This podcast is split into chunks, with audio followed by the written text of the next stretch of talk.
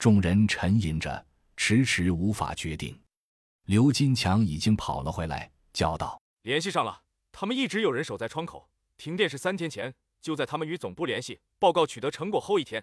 而后的确受到了几波攻击，负责防卫的武警进行了激烈抵抗，伤亡惨重，对面也死了几个人，但没有留下尸体。还说不知道对面是谁。就是这些。”甄笑阳左掌右拳一碰，大声道：“果然是人祸！那伙人的目标应该是疫苗，而且……”他们应该在研究机构内部有内线，还有类似卫星电话一类的有效通信工具。如果我们不知道他们的存在，贸然去救人，就等于送羊入虎口。而且我担心，内线就在留守的这些研究员里，我们的营救计划会被第一时间通知到他们的组织那里。但既然我们知道了他们的存在，那就是螳螂捕蝉，黄雀在后了。刘亮忽然问道：“那他们为什么？”之前不说受到攻击的事，洛奇低沉道：“人性都是自私的，他们害怕告诉我们，我们就不敢去救他们，所以选择不说。估计他们还有一定的反击手段，所以需要我们牵制对手，他们趁机反制，赢得主动。”甄笑阳点头道：“这个推论虽然没有依据，但完全合理。所以我想，我们选择集体出动，大部分精锐前出，想办法隐秘进入楼内，打他们一个措手不及。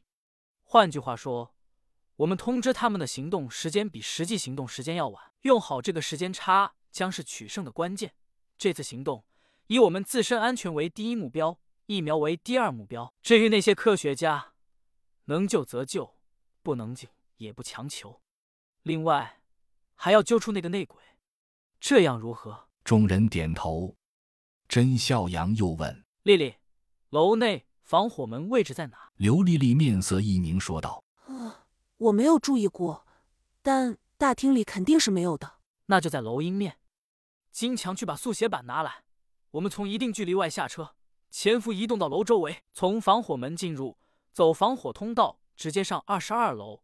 上去后不着急救人，先搜查周边，清理干净后再救人。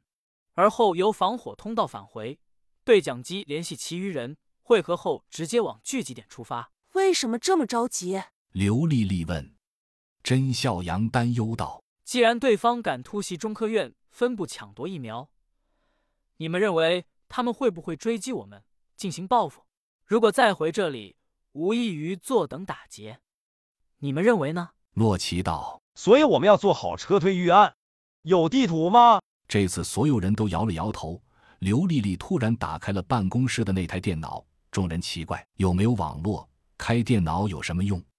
刘丽丽笑而不语。开机后倒腾几下，找到了一个叫做“吃货攻略”的小程序，离线版上面有 TJ 周边大大小小的饭店和公路、铁路、机场路线图。几个男人大喜，果然吃货才是无敌的。